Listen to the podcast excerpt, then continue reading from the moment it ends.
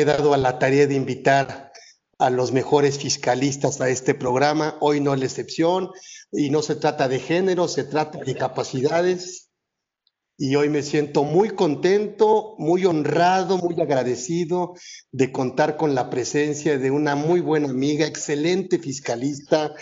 La verdad es que no necesita grandes presentaciones al, al respecto eh, una súper abogada, eh, por supuesto, bueno, de la Universidad Panamericana y además eh, dentro de una dinastía de abogados totalmente excelentes, yo diría, no solo como profesionistas, sino como personas. Me siento de verdad muy agradecido contigo, mi querida Patricia López Padilla, de que hayas aceptado, como siempre, eh, con esa sencillez que te caracteriza, el haber eh, aceptado la invitación para platicarnos el día de hoy en este programa que ya es como el número 12 y que seguiremos los miércoles platicando con personalidades del ámbito fiscal, así como tú. Entonces, te mando todo mi agradecimiento y la verdad es que no quisiera perder eh, más bien el tiempo en leer este currículum que, yo creo que nos tomaría toda la hora. y entonces, la verdad es que yo preferiría este, escucharte porque pues no necesitas grande, grande presentación, tú ya eres así. Y por supuesto, lo que sí puedo decir es que, bueno, actualmente trabaja en CRIL Abogados, este, en el, es asociada del área de consultoría y litigio fiscal y comercio exterior de la firma. Obviamente todo el tema de elaboración, cursos, demandas, eh, consultas, ¿sí?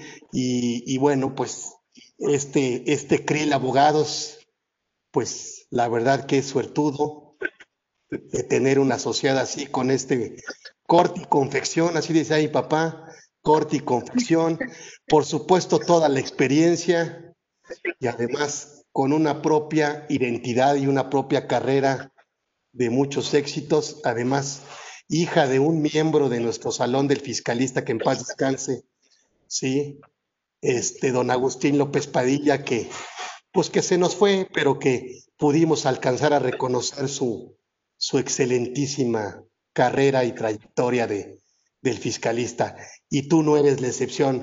Así que me gustaría, la verdad, eh, eh, prefiero escucharte más que presentarte, porque, yo, porque yo también voy a tomar nota.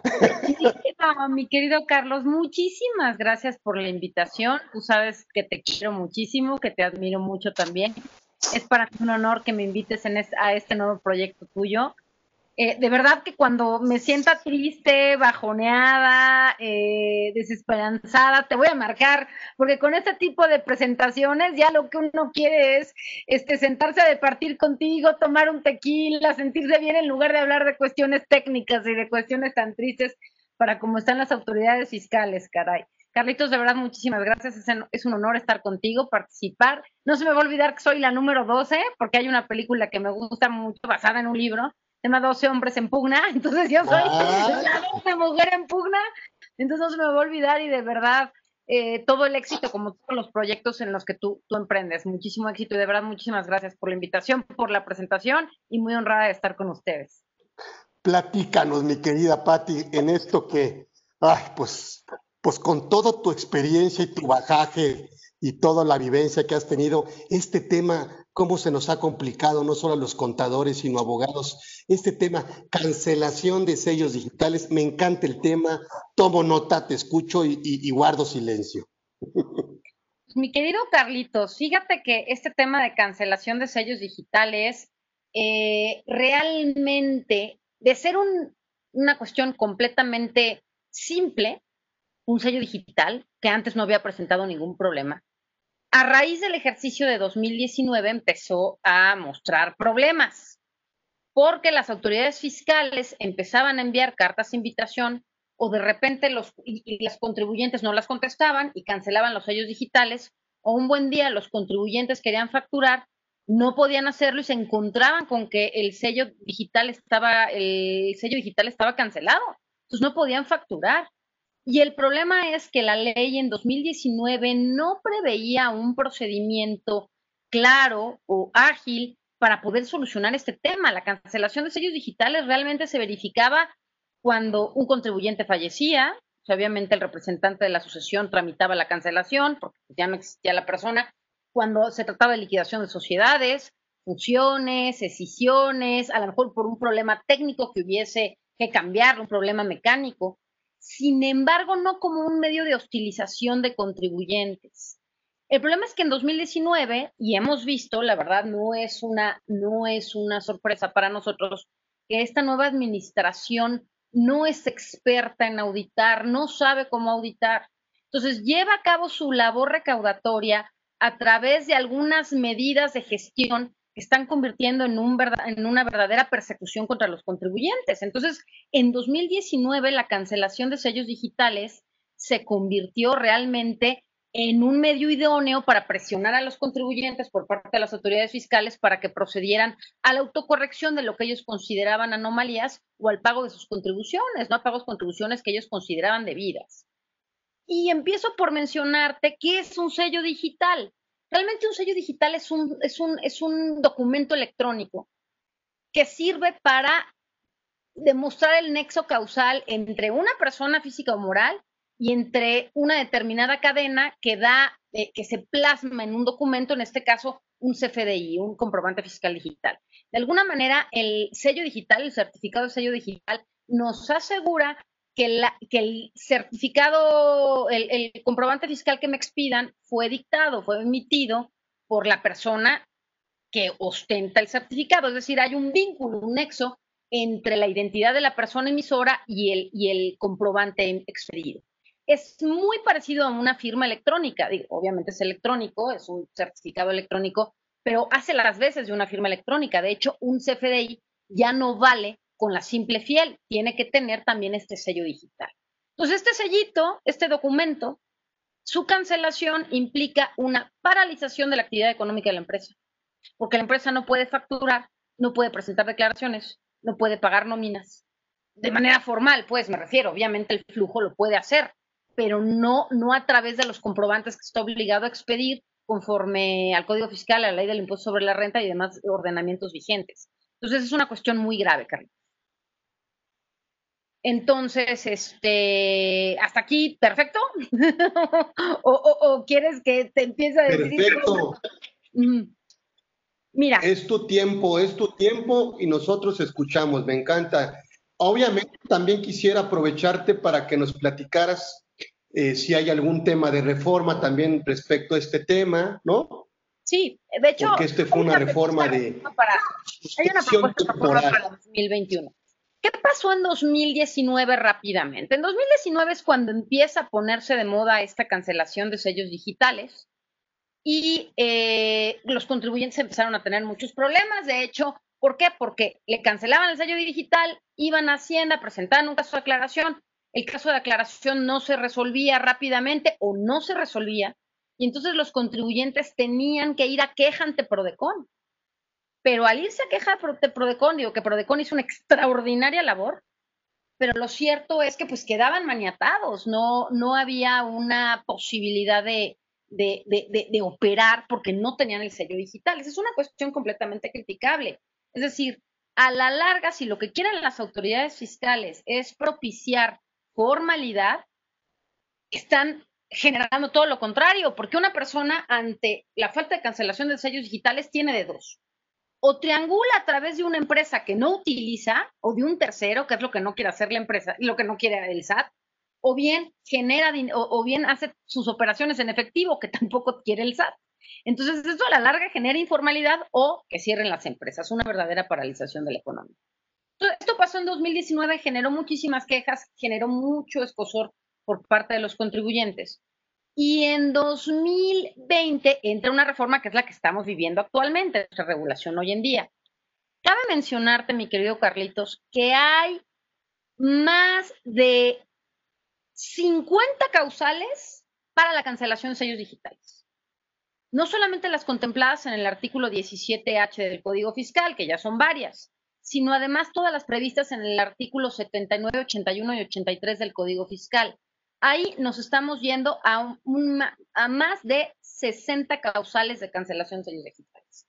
Siendo importante mencionar que estas causales de cancelación son, aun cuando no se ejerzan facultades de comprobación, es decir, dependiendo de un juicio a priori por parte de las autoridades fiscales, sin que haya un análisis eh, concienzudo de su parte. Y además pueden cancelarte porque haya un error, un error en la declaración, como una de las causales previstas en el artículo 81 eh, del Código Fiscal son precisamente que las declaraciones se expidan o los comprobantes se expidan con errores, anomalías o deficiencias, pues ante este tipo de causales procede la cancelación de sellos digitales. Entonces esa parte es gravísima y esa parte la tenemos que tener muy presente. Entonces, pues podían cancelar por cualquier motivo en 2019. Ahora, ¿qué pasa en 2020? En 2020 hubo una reforma en la que paradójicamente no solamente no se limitan las causales de cancelación, sino que se aumentan. Es decir, ah, no les gustó, les parecían poquitas, pues ahí les va más. Hay más causales de cancelación de sellos digitales. Pero hubo, tuvo un gran tino la reforma para 2020.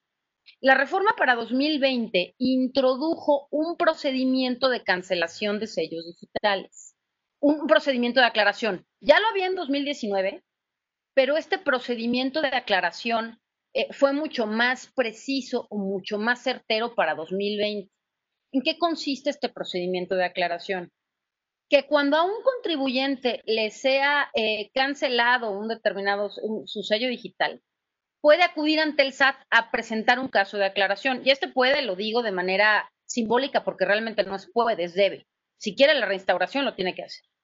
Entonces, debe presentar este caso de aclaración ante el Servicio de Administración Tributaria y lo que va a hacer el SAT, este caso, en este caso de aclaración, lo que tiene que hacer es una de dos, o presentar todas las pruebas para demostrar que sí hubo, eh, que, no se ubicó en ninguna de las causales que propiciaban la cancelación de sellos digitales, o bien, y presentar todas las pruebas, o bien autocorregirse, autocorregirse de tal manera que ya diga, bueno, está bien, me equivoqué, te pago el diferencial, ok, corrijo lo que tú crees que yo hice mal, pero ya dame mi sello digital.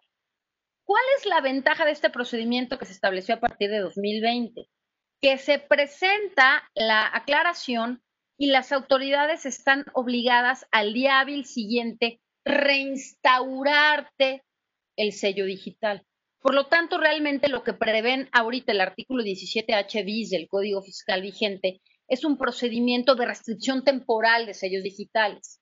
De tal manera que ante la cancelación de sellos digitales, un particular presenta su caso de aclaración y las autoridades fiscales, como consecuencia, como contrapartida, ante la recepción del caso de aclaración, van a poder, este, van a estar obligados a darle un sello digital, a restaurarle el sello digital al contribuyente para que mientras se resuelve este caso de aclaración, pues de alguna manera el particular pueda seguir operando, el particular pueda seguir facturando, no, dejarlo maniatar. ¿Cuánto dura este procedimiento en resolverse? En principio, mi querido Carlos, 10 días hábiles. 10 días hábiles, nada más que esto puede excederse esto eh, porque se prevé que, me puedan hacer un requerimiento adicional de documentación, yo puedo solicitar una prórroga. Entonces, entre toda la, el, la solicitud eh, de documentación adicional, la prórroga que yo puedo pedir y el plazo que tienen las autoridades para contestar, el plazo para contestar puede eh, oscilar más o menos en unos 30 días hábiles. Sin embargo, es importante mencionar que a diferencia de 2019, en 2020 se permite o lo que sucede es que mientras hay este procedimiento de aclaración, pues ya el contribuyente sí puede seguir operando, el contribuyente sí puede seguir facturando, el contribuyente ya tiene de alguna manera, de manera provisional o temporal, mientras se, se resuelve su situación jurídica, digamos, como digan los penalistas, tiene todavía el sello digital para seguir operando. Ahora, ¿cuáles son? Y esto para mí fue un tino maravilloso por parte de la reforma de 2020. Eh, de hecho, platicando con la PRODECON respecto a cómo van los procedimientos de, cancelación de sellos digitales, platicando con la PRODECON, pues dicen que a diferencia de lo que pasaba en 2019, donde hubo muchísimas quejas, eh, cientos y cientos de quejas, ahorita ha habido un promedio de 10 quejas, porque con eh, las partes están logrando de alguna manera, eh, digamos, restaurar sus sellos o autocorregirse, que ese es un punto que ahorita vamos a tocar, durante el procedimiento de aclaración sin que estén maniatados con una cancelación como pasaba en 2019, eh, completamente privativa, que dejaba al contribuyente maniatado y que lo obligaba a presentar el caso de aclaración o los medios de defensa sin contar un sello digital, con un sello digital. Entonces, esta reforma para 2020 me parece sumamente atinada. Ahora, ¿qué fue lo, cuál, ¿cuál es lo desafortunado? ¿Qué es lo malo o lo criticable que pasó en 2020? En 2020, como ya les había mencionado, como ya te había mencionado, mi querido Carlos, se introdujeron nuevas causales de cancelación de sellos digitales. Estas nuevas causales de cancelación de sellos digitales son varias, pero yo me voy a limitar en mencionar las siguientes. Eh, la primera es que cuando el contribuyente se tarde, podríamos... Muchísimas gracias que cuando el contribuyente presente eh, su, declaración anual y tarde más de un mes en presentarla, las autoridades fiscales pueden cancelar los sellos digitales. O bien cuando hay un retraso, o más bien sí, un retraso, una falta de presentación de dos declaraciones provisionales o dos declaraciones mensuales definitivas, ya sean consecutivas o no. Aquí la crítica es, sobre todo, tomemos en cuenta cómo está 2020. 2020 las empresas necesitaban flujo, necesitan flujo para hacerle frente a la pandemia. Evidentemente no fue, es, es, conocido por todos que muchas personas morales y muchas personas físicas tardaron más de un mes en presentar la declaración anual.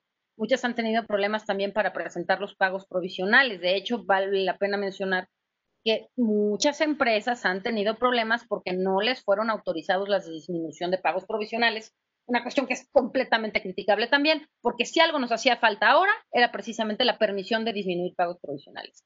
Si algo nos hacía falta ahora era contar con flujos para poder eh, eh, cubrir presupuestos. Yo entiendo que la satisfacción del gasto público es importantísima, pero, pero, pero, pero también el pago de la nómina y la supervivencia de las empresas también.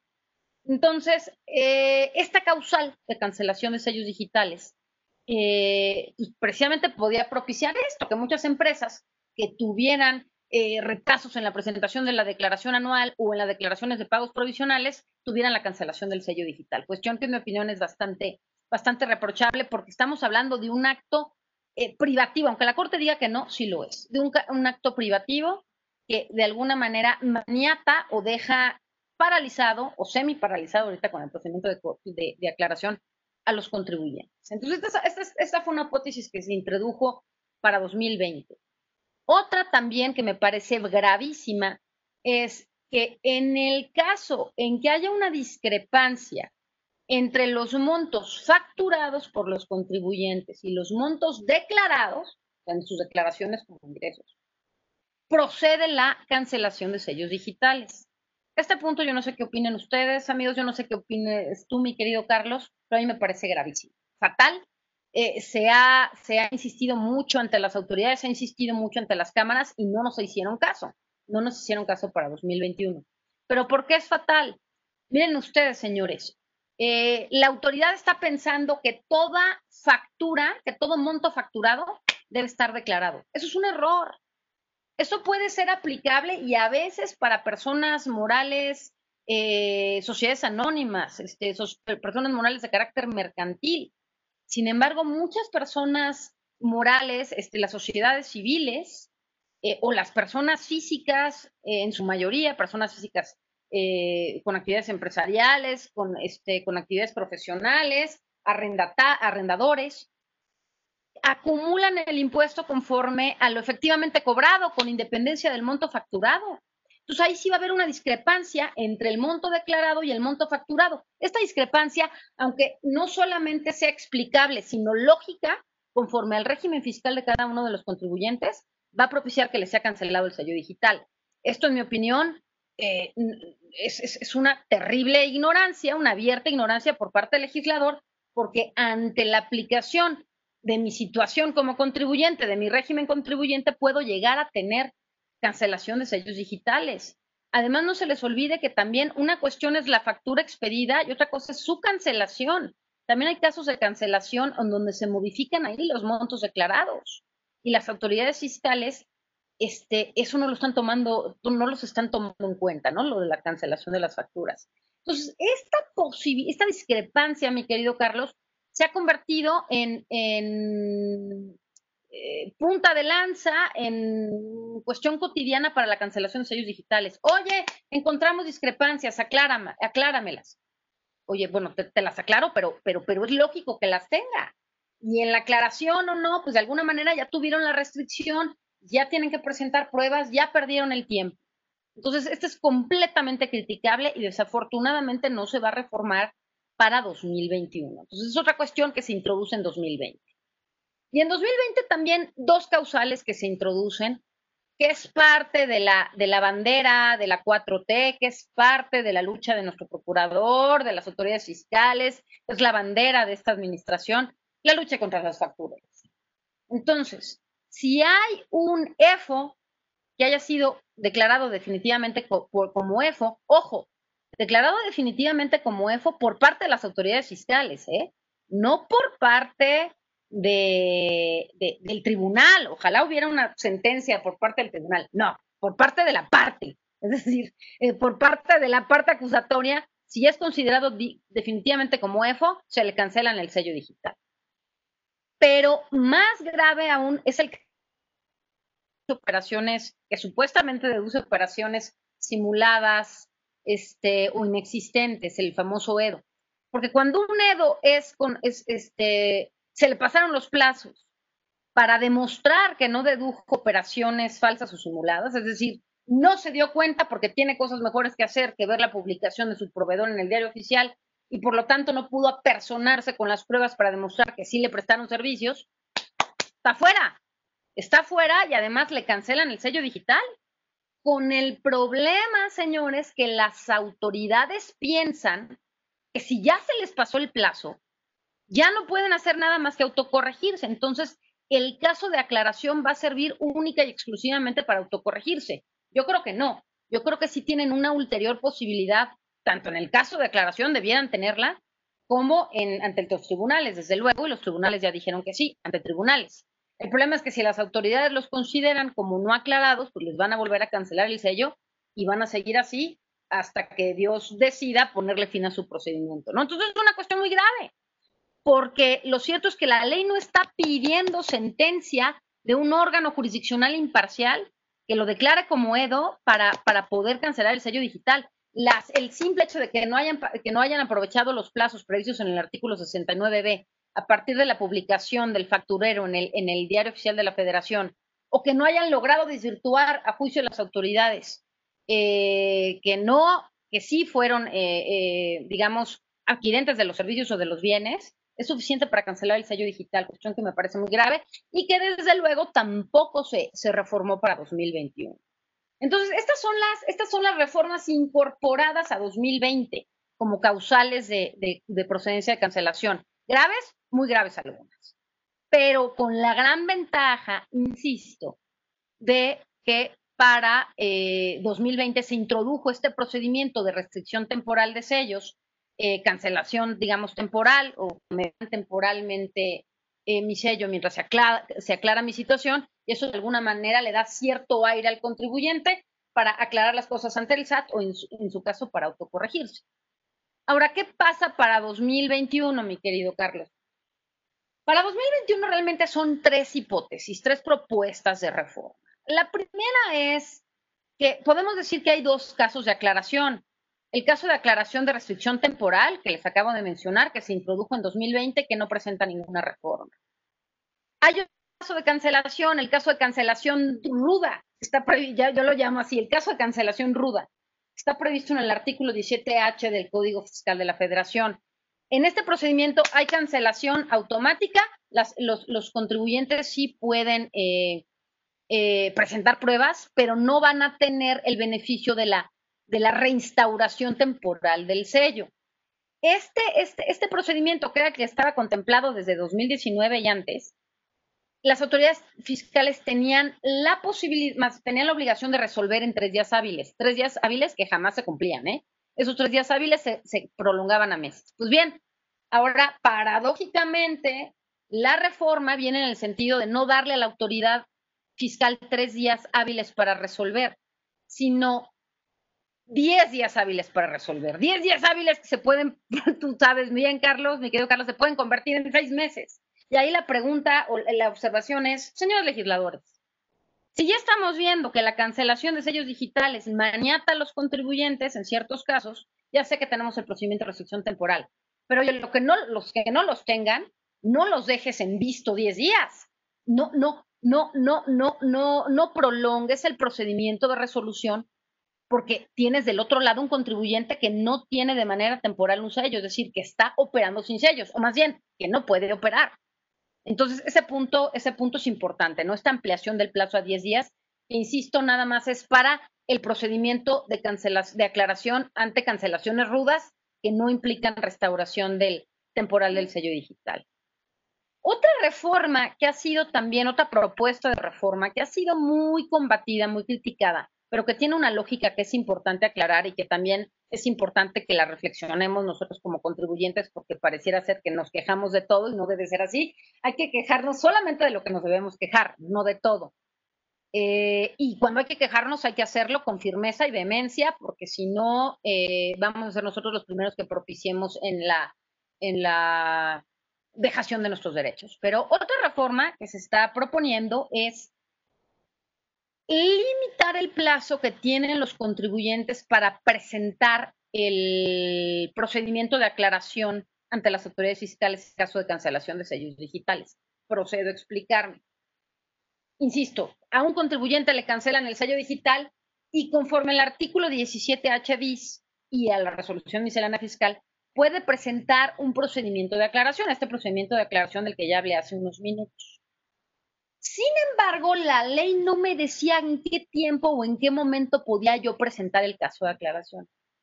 Es decir, si me cancelan hoy el sello digital, puedo estar presentando, promoviendo este caso de aclaración en 10 días hábiles, en 15 días hábiles, en un mes. Es decir, no hay un plazo. Entonces, lo que hace ahorita la autoridad es acotar el plazo y decirle, oye, particular, si tú, si a ti te cancelan el sello digital, tienes un plazo máximo de 40 días hábiles, que 40 días hábiles, señores, se traducen en dos meses y medio, ¿eh? en la práctica. 40 días hábiles para promover tu caso de aclaración ante MISAT y presentarme todas las pruebas, autocorregir. Entonces todo el mundo criticó la reforma y dijeron, oye, ¿por qué maniatar al contribuyente? Tiene que conseguir las pruebas. Estoy de acuerdo que tiene que conseguir las pruebas, señores. Pero consideramos que 40 días hábiles es suficiente para conseguirlas. De hecho, un recurso de revocación se promueve en 30 días hábiles. Un juicio de nulidad se promueve en 30 días hábiles. Entonces, si en 40 días hábiles no lograste conseguir pruebas, pues a lo mejor hay algo ya extraño. Eso no significa que más adelante puedes decir, oye, te presento la aclaración, esto es lo que tengo, dame más oportunidad de presentarte más, más pruebas, ¿no? O pruebas supervenientes. Eso es una cuestión completamente diferente. Pero ya la simple promoción del caso de aclaración no me parece descabellado el hecho de que se acote a un tiempo, un tiempo razonable de 40 días hábiles. Insisto, es más que el plazo que se tiene para irse a juicio de nulidad, para irse a, a recurso de revocación. Ahora, esto, esto, esto de la preclusión es muy importante. Insisto, no significa limitar la cuestión probatoria, sino limitar el tiempo. Una cuestión importante aquí para hacernos reflexionar, o, que yo también te a ti, mi querido Carlos, es quién es, o sea, díganme ustedes quién de ustedes, si les cancelan el sello digital, se, tardarían más de 40 días hábiles en presentar el caso de aclaración. Nadie. Si a un contribuyente le cancelan el sello digital y no promueve su caso de aclaración, insisto, la cantidad o el bagaje probatorio es otro boleto. Si tienen que conseguir eh, documentación del exterior, eh, de otra parte que no te la quiere dar, de una parte relacionada o tengo que presentarlo por escrito, esa es otra cuestión. Puedo presentar todas esas evidencias al presentar mi caso de aclaración. Pero si yo no hago nada, si me cancelan el sello digital y yo no hago nada en un periodo de 40 días, sinceramente eso quiere decir que no me interesaba el sello, que no lo necesitaba, o que tengo otra empresa a través de la cual facture, o que ya me iba a liquidar, que ya me di de baja, que aunque no haya presentado mi aviso de suspensión, en la práctica no estoy operando, es decir, que realmente no estoy operando. Entonces no me interesa el sello digital. Por eso es la razón de las autoridades de acotarla a 40 días hábiles. Y eso no me parece tan reprochable, no me parece reprochable. Sin eh, eh, estamos eh, de alguna manera en presencia de una especie de caso de preclusión. ¿Por qué preclusión? Porque si yo no lo promuevo, pues perdí el derecho y de alguna manera consentí esta cancelación de sellos digitales. Esto es importante tenerlo presente, señores, porque ustedes pueden decir, ay, bueno, Pati, me cancelan el sello digital, yo no me voy a ir a pelear a las autoridades, ni le voy a hacer caso del 30, de, los 30, de los 40 días, yo me voy a ir a juicio de nulidad o a recurso de revocación. Ojo, en primer lugar, para irse a juicio de nulidad o a recurso de revocación, nada más tienen 30 días hábiles. Por lo tanto, pues si ya precluyó uno, por supuesto que eh, precluyó el plazo para irme a recurso o a juicio nulidad. Es un punto a entender. Es decir, el no promover el caso de aclaración puede llegar a tener repercusiones indeseables al querer promover un recurso de revocación o al quererme ir a juicio nulidad. Además, hay que tener presentísimo para estos efectos, señores, una jurisprudencia de la Suprema Corte de Justicia que señala que la cancelación no es un acto, de, es decir, la cancelación de sellos digitales no es un acto definitivo de autoridad. Es decir, si ahorita a mí me cancelan un sello digital, no puedo considerar que es un acto definitivo y no me puedo ir directamente a juicio nulidad. Si me voy a juicio nulidad, me lo van a declarar improcedente, porque consideran que el acto definitivo no es, la, la cancelación de sellos digitales no es definitiva. En este sentido, y lo que ha dicho la Corte es que tengo que agotar el procedimiento de aclaración previsto en el 17H bis o previsto en el 17H, los casos de cancelación ruda. Si no lo promuevo, señores, no me voy a poder ir a juicio nulidad porque no es un acto definitivo. Entonces, el día de mañana, si me cancelan el sello, el, sello digital y yo no hice nada en 40 días, yo no me puedo ir eh, directamente ante el juicio de nulidad, señores. Me lo van a sobreseer por improcedente, por no haber promovido el caso de aclaración que iba eh, a, constituir o a convertir en su caso el acto de cancelación, digamos, preventivo o el primero, en definitivo, al resolverse el, el, este, el, caso de aclaración. Entonces, en ese sentido es muy importante, señores. No podemos pensar en el caso de aclaración como un acto, como el procedimiento de aclaración como una cuestión de carácter voluntaria o opcional. No lo es. Por lo, por lo definido por la Suprema Corte de Justicia de la Nación, es un procedimiento que hay que agotar. ¿En qué momento me voy a poder ir al juicio de nulidad? En el momento en que se resuelva ese caso de aclaración y me den palo o me cancelen de manera definitiva y ya, ahora sí me quiten el sello digital, en ese momento me voy a poder ir a juicio de nulidad. Entonces es muy importante tener presente que sí es menester agotar este procedimiento de aclaración y además ahora, a partir de 2021, habrá que agotarlo antes de los, o sea, habrá que presentarlo antes de que transcurran estos 40 días hábiles. Esto es muy importante. Finalmente, la reforma que en mi opinión, este, sin duda alguna, sí va a generar problemas, sí nos va a generar, este, digamos, la considero yo completamente reprochable y si no es que inconstitucional, es el hecho de que aquellos EFOS, es decir, aquellas empresas que facturan operaciones simuladas o inexistentes, o aquellos contribuyentes que se hayan considerado, conforme al artículo 69 de bis del Código Fiscal de la Federación, que transmitieron de manera indebida pérdidas fiscales, a estos contribuyentes no van a, si se les cancela el sello, porque de hecho es posible cancelarles el sello, está previsto como causales, ya lo platicamos en el artículo 17H bis del Código Fiscal, 17H, este, 17H del Código Fiscal. Si eh, si les cancelan el sello, no van a poder promover el procedimiento contemplado en el artículo 17HB, señores. No. No van a poder promover el caso de aclaración y les van a restaurar de manera precautoria el sello. No.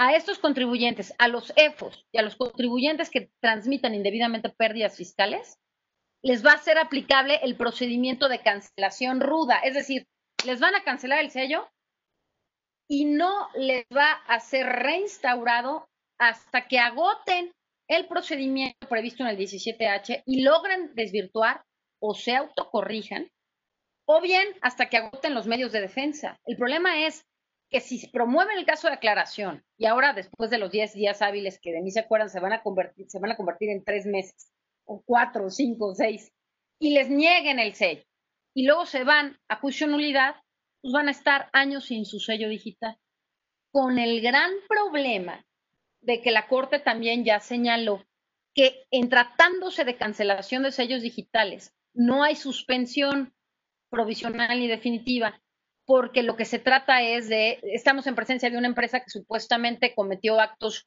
evasivos y eh, el evitar la evasión y la defraudación y la ilusión es una cuestión de carácter este, primordial y de orden público, por lo tanto no es procedente conceder la suspensión. Evidentemente me parece que es una jurisprudencia completamente reprochable, desafortunada, pero eso significa que a los juicios que promuevan se van a ir sin suspensiones. Entonces, ¿por qué considero yo que es reprochable esta reforma, este, esta propuesta de reforma para 2021? Es reprochable porque, insisto, el EFO, para que le cancelen el sello digital, va a ser EFO porque no logró desvirtuar ante las autoridades fiscales el, el, hecho de que se le haya considerado como EFO. Sin embargo, no hay una sentencia definitiva en donde, este, por un organismo imparcial, en un órgano jurisdiccional imparcial, donde se le considere como EFO. Entonces, de alguna manera, se le está haciendo manita de puerco, se le está coaccionando al EFO a que más que eh, la autocorrección o irse a los medios de defensa sin la posibilidad de facturar, sin la posibilidad de operar. Entonces, en mi opinión, esta, esta forma que hace o propicia que los contribuyentes no puedan, eh, que los EFOS no puedan promover este caso de aclaración con una reinstauración temporal del sello, pues atenta a todas luces contra, no puedo decir audiencia porque te van a decir que garantía de audiencia no hay violación, te puedes defender. Pero creo que sí atenta a todas luces, luces contra el equilibrio procesal y contra equilibrio procesal que también debe prevalecer en este tipo de procedimientos de carácter administrativo porque de alguna manera debe tratársele como un igual y debe dársele las mismas, las mismas consideraciones y contra el principio de presunción de inocencia. Además, hay que tomar en cuenta que este procedimiento de aclaración también puede, también puede ser útil o resultar útil para que el propio contribuyente no solamente aclare las circunstancias, sino también para que, este, para que se autocorrija. Entonces, de alguna manera estamos cercenando el acceso eh, a este tipo de contribuyentes por haber sido considerado EFOS o por haber transmitido indebidamente pérdidas fiscales, eh, la posibilidad de autocorregirse, que lo puede hacer en el otro procedimiento, pero autocorregirse y obtener de manera rápida el sello, o bien de demostrar, puede ser que durante el procedimiento del 69B yo no haya conseguido pruebas, pero ahora las tengo. Ahora tengo todo para demostrarte que sí operé, porque si operé con normalidad, ¿por qué cercenarme esa posibilidad que todos los demás contribuyentes sí la tienen? Entonces, me parece que eh, evidentemente esto no lo van a cambiar y no lo van a cambiar porque eh, la bandera con la que se está moviendo la 4T, pues es precisamente el combatir la evasión, combatir a los factureros y va a ser muy difícil que, esta, esta reforma, que de alguna manera lo que hace es ser más estrictos con los factureros, quitándoles la restauración temporal del sello, pues de alguna manera no lo van a permitir porque va en contra de la filosofía o de las expectativas o de los fines especialmente a los que quiere perseguir esta, esta, esta administración en la que estamos viviendo, ¿no? Sin embargo, eso no significa que no deje de ser inconstitucional o que no atente contra los principios eh, de, de, equilibrio procesal y de presunción de inocencia, que yo creo que a todas luces se les está vulnerando, ¿no? Ahora, insisto, no podemos olvidar que es, un gran, es una gran oportunidad también para seguir probando en contra o, para, o también para aclarar ante las autoridades fiscales la situación de un EFO o la situación de haber supuestamente transmitido pérdidas fiscales. Ya, ya para concluir, mi querido Carlos, yo sí te quisiera decir más o menos qué es lo que ha estado pasando en la pandemia. En la pandemia, pues como ustedes saben, lo estamos viviendo desafortunadamente. Ha habido mucha este, bueno, pues ha habido una paralización completa o casi completa de la economía, desafortunadamente. Sin embargo, el SAT no. El SAT es una, eh, la recaudación fue considerada una actividad esencial y salvo muy pocos días siguió operando. Siguió operando, a veces sí, a veces no, cuando les convenía sí, cuando les convenía no, pero bueno, eso, eso es otro tema aparte. ¿Qué pasa? ¿Qué pasó? Las, las cartas de invitación no cesaron, señores, los exhortos y las cartas de invitación no cesaron. De hecho, hace unos días salió un memorándum, un oficio diciendo que las cartas de invitación que no vinieran de recaudación, de la general de recaudación, de las locales de recaudación y de otra, de otra entidad dentro del SAT, eh, no serían válidas por la cantidad de cartas de invitación y de servicio al contribuyente, por la cantidad de cartas de invitación que se estuvieron notificando a los contribuyentes. ¿Qué es lo que pasaba? A mí me tocó escucharlo. Si los contribuyentes no aclaran sus cartas de invitación, eh, o no les respondían, automáticamente les cancelaban el sello Yo lo escuché y una, una autoridad me lo dijo, a ver, Patricia, si a mí no me responden la carta de invitación, yo les voy a cancelar el sello digital. Y ahí sí se lo dije, no con esta vehemencia, pero sí se lo dije. ¿Y con qué fundamento le cancelas el sello digital? Con ninguno, porque en el artículo 17H y 17H bis del Código Fiscal ni 89, ni 80, ni 81, ni 83 del Código Fiscal, está previsto ninguna causal que propicie o que faculte a las autoridades fiscales a cancelar el sello digital cuando no se conteste una carta de invitación. Ahí esa es otra cuestión. Acuérdense que pues, la carta de invitación ni siquiera es un acto de autoridad definitivo, ni es, ni, ni, ni genera molestia alguna. En principio yo podría omitirla, ignorarla y no me pasa nada. No, pues resulta que sí no solamente si me pasa, sino que me pasa un acto privativo, insisto. Porque aunque la corte diga que no lo es, me quitan el sello digital. A eso aquí. Y en China se le conoce como acto privativo. De China mejor no hablemos, Aquí en Japón o en Indonesia se le conoce como acto privativo. Entonces, claro que sí pasa y lo están haciendo. El problema es que entre son dimes o diretes, entre dimes y diretes, las, los contribuyentes quedan maniatados, insisto, quedan, es, una, es, una fácil, es un fácil instrumento de extorsión, porque los presionan a bajar la cabeza. Es decir, me ha tocado muchos casos en donde contribuyentes han dicho, ¿sabes qué, para ti? Yo no me quiero pelear. Yo ya no quiero que me cancelen el sello, yo quiero trabajar en una época en que es difícil trabajar, quiero trabajar, quiero facturar. Entonces prefiero pagarles aunque no lo deba o aunque sea, de, sea dudosa el crédito que podrían fincarme o la discrepancia que me están observando, yo prefiero pagar.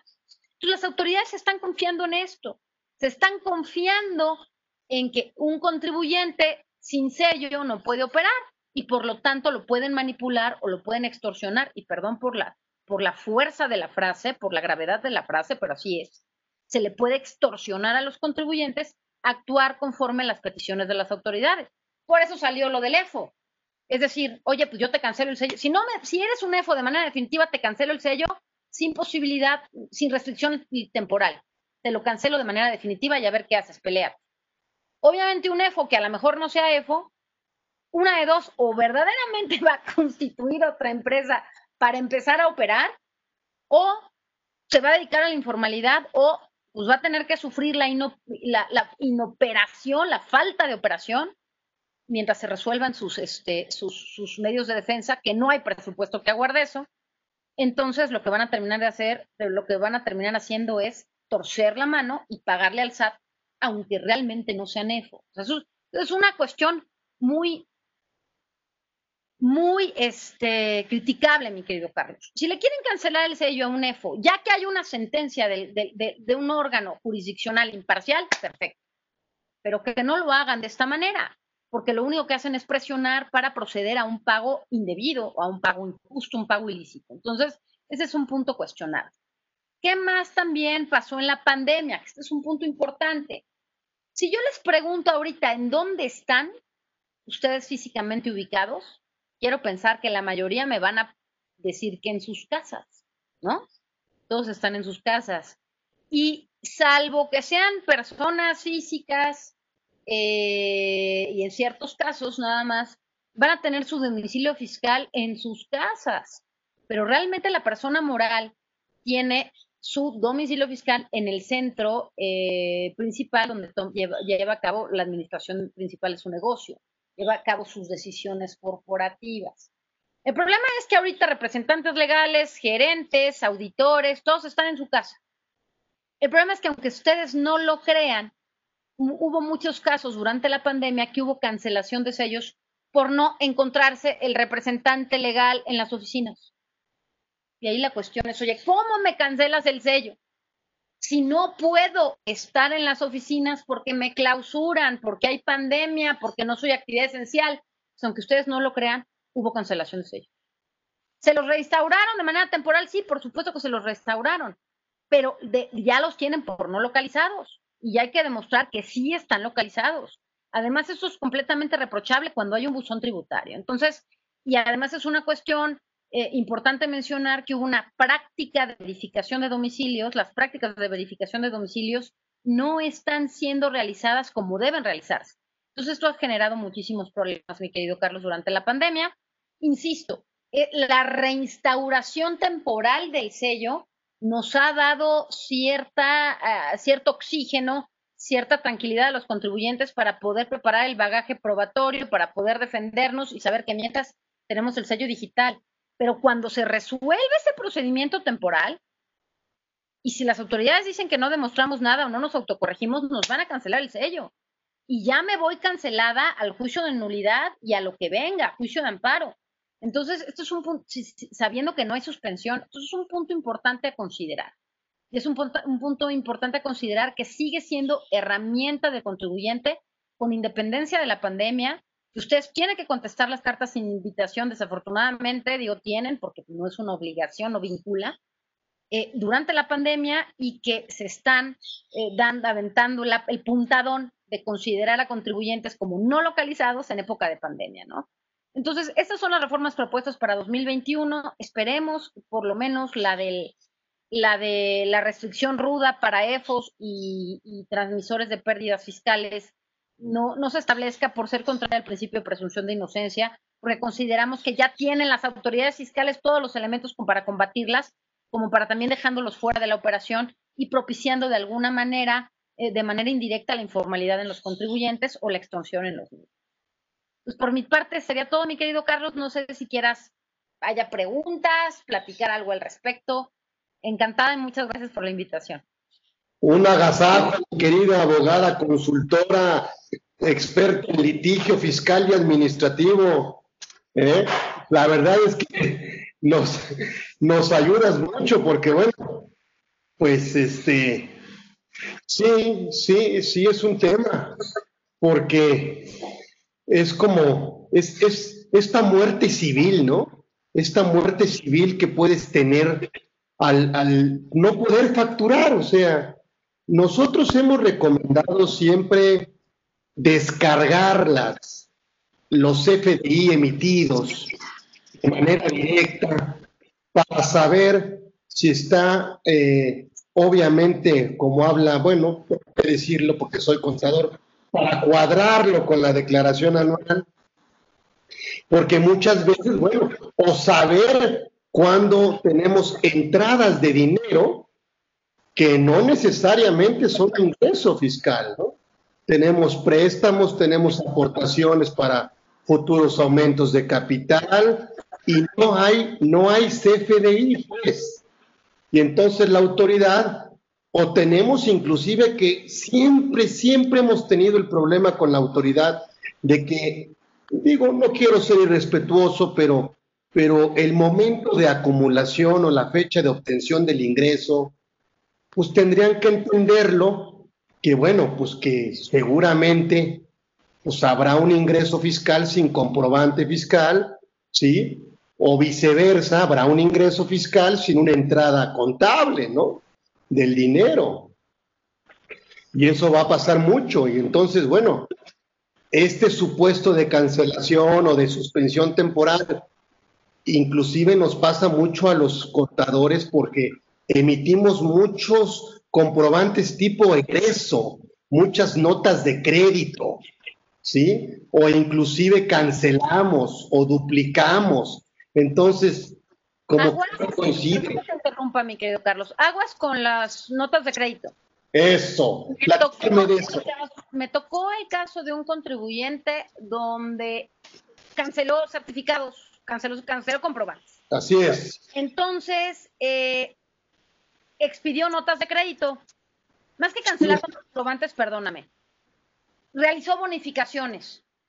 Sí, Realizó bonificaciones y expidió notas de crédito. Sí. En lugar de expedir CFD, CFDI de egresos, que digo, realmente Es- más, ese es tema para otra plática. ¿Cuál simpli- simplificación administrativa? Por un movimiento tienes que meter cinco comprobantes distintos. O sea, eso, eso yo creo que en cualquier país europeo deben decir que, que, que, que. Además de la CUFI, ¿no? También esa es otra cosa que les hace mucho ruido. Que, que, pero bueno. Este, el CFDI de egresos no los expidieron. Entonces, como hubo, hubo bonificaciones con notas de, con notas de bonificación, pues, pero no hubo CFDI de egresos, el, el, SAT dijo, no, pues discrepancia, pum, y le canceló. Sí. En época, déjame decirte que esta cancelación fue en 2019, ¿eh? No en 2020, cuando ya se aprobó esta reforma de las discrepancias, ¿no? Ellos consideraron que había un error, y como había un error en los comprobantes, cancelaron. Entonces, eso es gravísimo porque esto ha sido un dolorón de cabeza para los contribuyentes, porque ustedes pueden decir, bueno, Pati, bueno, lo bueno es que ya nos van a dar preventivamente el sello digital. Pues sí, pero es como aquel perro que lo apalean diario y un día que le dan un palo, nada más está feliz porque le dieron un palo. No puede ser. O sea, todo no sigue siendo un palo. O sea, una buena paleada, ¿no? Entonces, este, el contribuyente, aunque le, aunque le reinstauren preventivamente, precautoriamente el sello digital, lo cierto es que tiene que presentarse al SAT. Es una pérdida de tiempo, tiene que invertir y tiene que dar pruebas que no debería estar presentando porque en ese caso no debería haber acla- este, este, cancelación, porque la, la discrepancia es clara. Es decir, nos hace inoperantes, nos hace inútiles. Sí, cuidado con las notas de crédito, con el cobro muchas veces de anticipos, en donde me obligan a expedir al final un comprobante global y luego dejar de eh, quitarle el efecto de acumulación al anticipo, acumulando el excedente. Esos movimientos que el contador hace muy frecuentemente eh, de notas de crédito, eh, comprobante tipo egreso, cancelaciones, esos movimientos, ahora al revés, en la recepción de los proveedores, que muchas veces también. Entonces yo sí les sugiero, pues, revisar perfectamente en las descargas, a ver qué tiene la autoridad emitido y obviamente qué hemos recibido por parte de los proveedores para que en base de eso identifiquemos qué se puede declarar, qué se debe declarar en ese momento o no, y que la autoridad a través de la invitación o el exhorto que me haga, yo tenga todos los elementos para desvirtuarlo. ¿Mm? Pero yo te agradezco mucho, te reconozco y te quiero. Y yo a ¿Mm? ti, mi querido Carlos, creo que hay una pregunta, fíjate, estoy viendo. A ver si, ¿Habrá posibilidad de con- contestarla? por favor, Me dice, licenciada Patricia, ¿qué pasa con todos aquellos contribuyentes que tienen sus sellos cancelados y aún así timbran? Eh, a ver, espérame. Y aún así timbran sus facturas con la firma digital. Suertudo. No, suertudazo del señor. No. Dos cuestiones, tres cuestiones. Una, es un tema interesante. Hay casos en donde te notifican el, el oficio de cancelación, porque además traían un desastre de falta de comunicación dentro de las propias este, dependencias del SAT. Es decir, eh, a lo mejor servicios al contribuyente te notificaba la cancelación del sello, pero recaudación o el área correspondiente todavía no la había cancelado, viceversa. El área técnica no lo había cancelado. O hubo ahí algún tipo de, error de comunicación, de error en el contribuyente. Me pasó por lo menos con dos contribuyentes, que les notificaban el sello, cancelación, iban todos locos y, y- bueno, no todos locos, tienen todo su derecho, iban con todo su derecho a Prodecon y, y en Prodecon les decían, hacían la investigación y decían, calma, pero si, si no lo tienes cancelado. Había notificación, pero no había cancelación. O en muchos casos, y, eso puede pasar, eh, eso, eso te recomiendo que, que lo investigues, porque puede ser que te haya notificado la cancelación, pero si puedes seguir eh, timbrando, quiere decir que en la práctica no tienes cancelación y ese oficio está mal. Entonces sí hay que presentar el caso de aclaración nada más para decir, oye, me llegó esto, ¿qué pasó? Y para tú cubrirte las espaldas, ¿no? Eso es un punto importante, pero sí hubo muchísima falta de comunicación o de desconexión dentro de las propias eh, dependencias del SAT, entidades del SAT, y sobre todo en 2019. Este es otro punto, ciertos casos de ciertas personas físicas que no, no que, pero son las mínimas, que no necesitan sello digital para timbrar, pero son las mínimas, insisto. Sin embargo, lo preocupante ahí sería el tercer caso, que te consideren apócrifo. Entonces, si estás facturando sin sello, el día de mañana te pueden decir que eres facturero. Entonces, por eso yo te recomiendo que sí presentes un caso de, de, aclaración ante las autoridades fiscales para solucionar esto, ¿no? Y decirte, oye, me cancelaste, ¿quién es el buey, tú o yo? Entonces, para, para aclararlo y, demostrarte todo lo que tengan que demostrar precisamente para cubrirte las espaldas y que no te puedan decir el día de mañana que, eres un apócrifo, ¿no? Entonces, este, eso, es lo que yo, yo considero. Muchísimas gracias. Por supuesto, bueno, pues un agasajo siempre escucharte con este tema tan importante que vivimos todos los días. La verdad es que, híjole, luego no lo entendemos y ahora sí que adolecemos de impotencia. De repente decir, caray, no, imagínate, le decimos al empresario o al dueño, no podemos, fíjate, yo le digo, si con factura no te paga el cliente, ahora imagínate sin factura.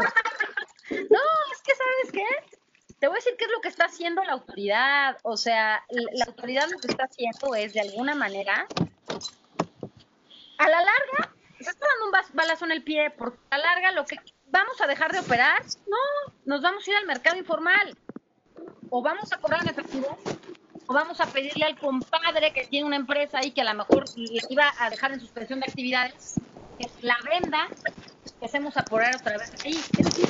Va a comenzar verdadera triangulación o informalidad que quería evitar. Entonces, no está siendo reflexiva, no está siendo inteligente la autoridad en este sentido. Entonces, a mí me parece que, este, son reformas por demás desafortunadas, pero olvídate de reformas, mi querido Carlos.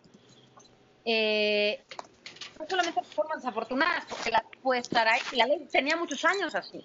El problema es que se está haciendo una aplicación completamente infortunada del texto legal. Bueno, pues yo quisiera aprovechar que estás conmigo para seguir invitándote que nos adornes este este proyecto que hoy tratamos de hacer una realidad y que no.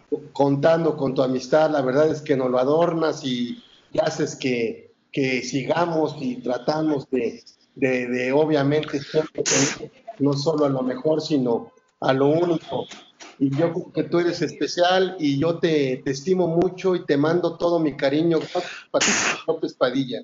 ¿Mm? Yo a ti, mi querido Carlos, ya sabes que eres gran amigo mío, gran amigo de mi familia mis hermanos te quieren mucho, mi madre también, mi señor padre, que en paz descanse y que tengo presente en todos los momentos del día, también te quería muchísimo. Entonces, esta amistad es entrañable y así seguiremos. Y yo te agradezco mucho tu, tu invitación y tu tan cálida presentación. Muchísimas gracias y nos vemos próximo miércoles con otra emisión más de este programa que hemos preparado para ustedes.